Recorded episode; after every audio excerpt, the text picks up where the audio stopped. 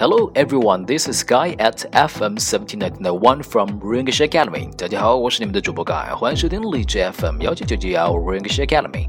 如果你想收听更多我们的节目，您可以通过在手机上搜索手机应用荔枝 FM 并下载，然后关注 FM 幺九九九幺 Ringish Academy。我们的节目文本会贴在节目中，敬请留意。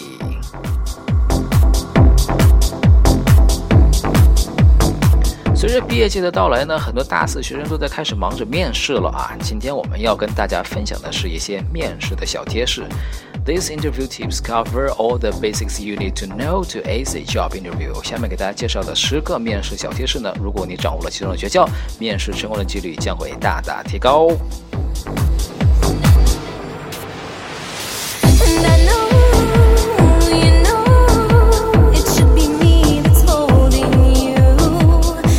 Avoid interview mistakes，避免犯常见的面试错误。What shouldn't you do when interviewing? Check out the most common job interview mistakes, blunders, and errors a candidate for employment can make. Then take the time to prepare before your interview, so you don't have to stress afterwards.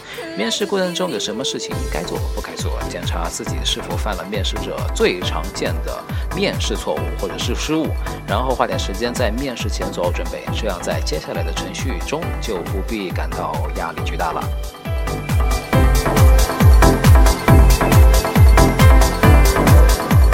Dress for interview success，着装符合面试规范。The first impression you make on a potential employer can make a big difference. The first judgment an interviewer makes is going to be based on how you look and what you are wearing. That's why it's always important to dress appropriately for job interview.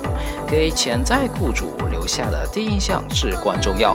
面试官所做出的第一判断呢，标准就是基于你的仪表。这也是为什么着装得体。总是在面试中占据重要一环的原因。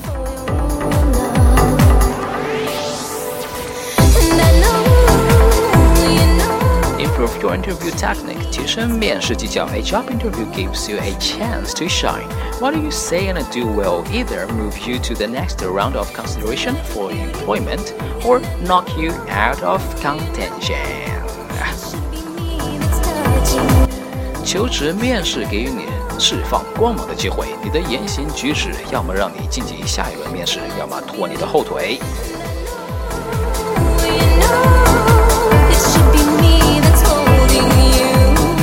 Take the time to say thank you. 花点时间表达感谢。Taking the time to say thank you after a job interview not only is a good interview etiquette, but also reinforces your interest in the position.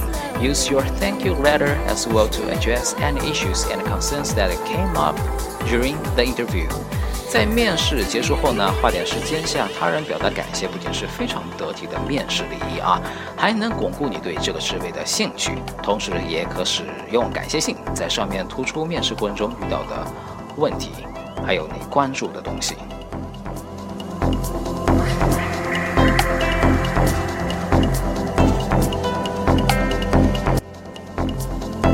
Practice interviewing. 练习面试.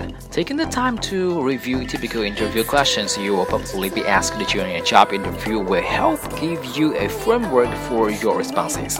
It will also calm your frazzled nerves because you won't be scrambling for an answer while you are in the interview hot seat. Practice interviewing with a friend or family member ahead of time, and it will be much easier when you're actually in a job interview. 花点时间复习那些经典的面试问题，能够给你一个很好的回答框架，同时也能缓解疲惫的精神状态，因为你不再需要在面试过程中如若针毡，凑出一个答案来。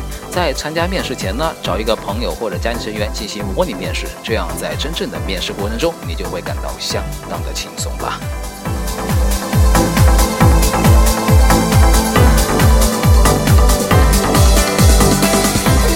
And and and use your contacts，利用自己的人脉关系啊。Who you know at the company you are interviewing with really does matter。如果你认识一些这个职位所在公司的朋友呢，确实会产生很大的作用的。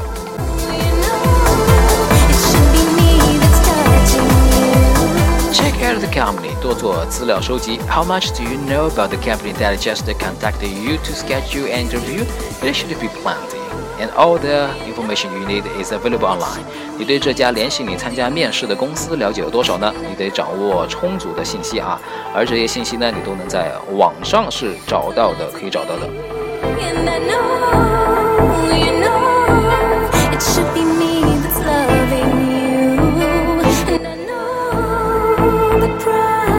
Prepare for a phone interview. 准备电话面试。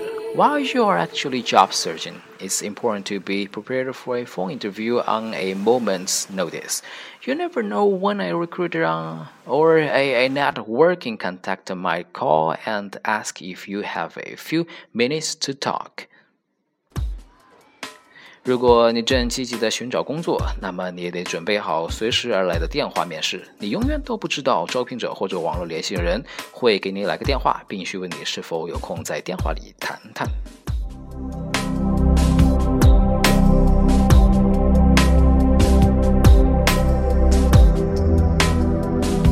Handle a group interview 应对小组面试。Interviewing with a person is tough enough, but it's even harder when you have to interview with a group or panel of interviewers. Well prepared staters will be always better than nothing prepared. 一对一的面试已经够难熬的了，但是小组式的啊或者团体式的面试呢就更加困难了。准备充分永远比毫无准备来的有效。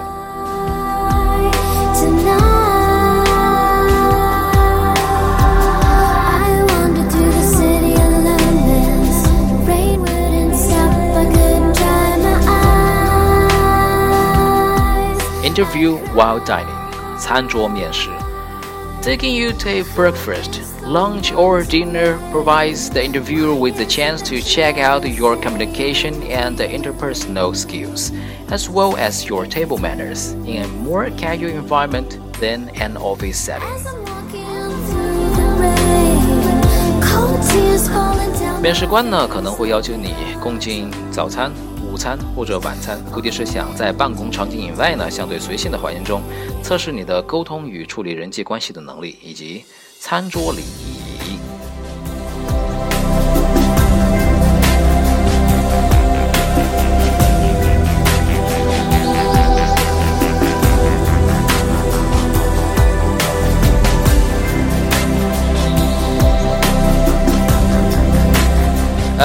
hope these interview tips will help you with your interview in the future. 希望以上的这些面试小贴士啊，能在以后的面试中帮助你起到大作用。